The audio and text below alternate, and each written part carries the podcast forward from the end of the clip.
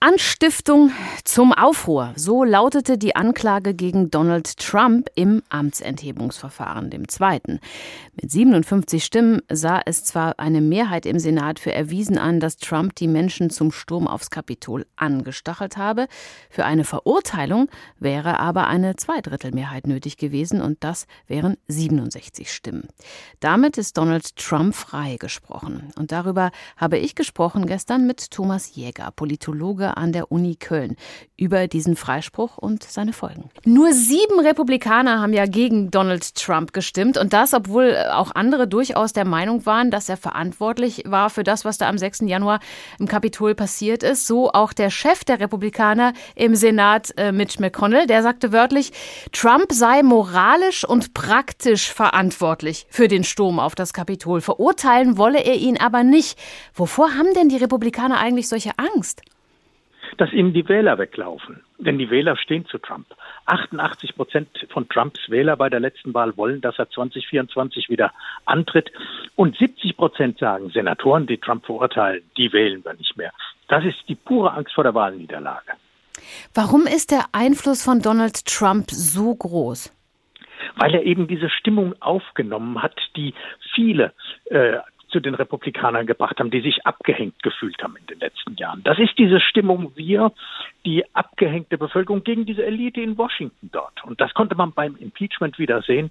Die Demokraten haben sich allein darauf fokussiert, die Senatoren zu gewinnen.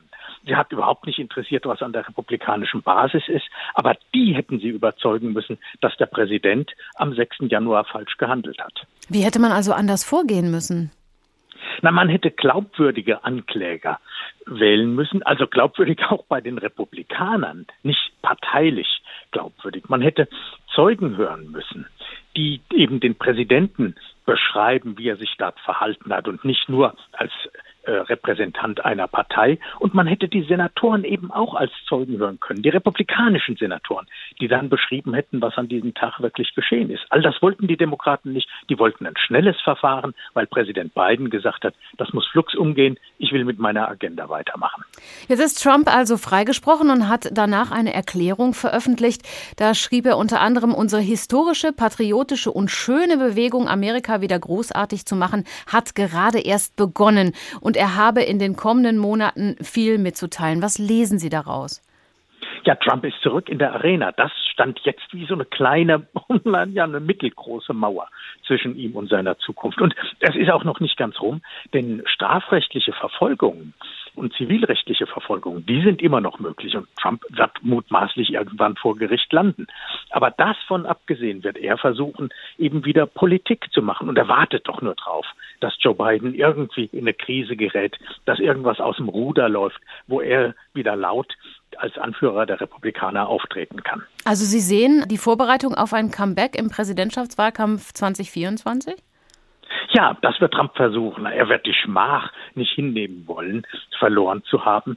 Man mag ja, er kann es noch nicht mal vor sich selbst rechtfertigen, dass das so ist. Und er ist derjenige, der den, für die Republikaner die meisten Stimmen holt. Er wird jetzt abwarten, wie in zwei Jahren die Midterm-Wahlen ausgehen. Und wenn dort auch noch aus dem nationalpopulistischen Lager Abgeordnete mitzukommen in den Senat und ins Repräsentantenhaus, was nicht unwahrscheinlich ist, dann hat er die Basis gelegt, um 24 wieder anzutreten. Also wenn Joe Biden die USA jetzt gut durch die Krise regiert, würde das dann Trumps Chancen auf ein Comeback verkleinern? Ja, Joe Biden muss einfach gute Ergebnisse liefern und gleichzeitig müssen Republikaner und Demokraten aufeinander zugehen. Denn das, was dieses Impeachment vor allem gebracht hat und was schlecht für die gesamte amerikanische Gesellschaft ist, dass es wieder eine parteiliche Bewertung dieses Ereignisses gibt.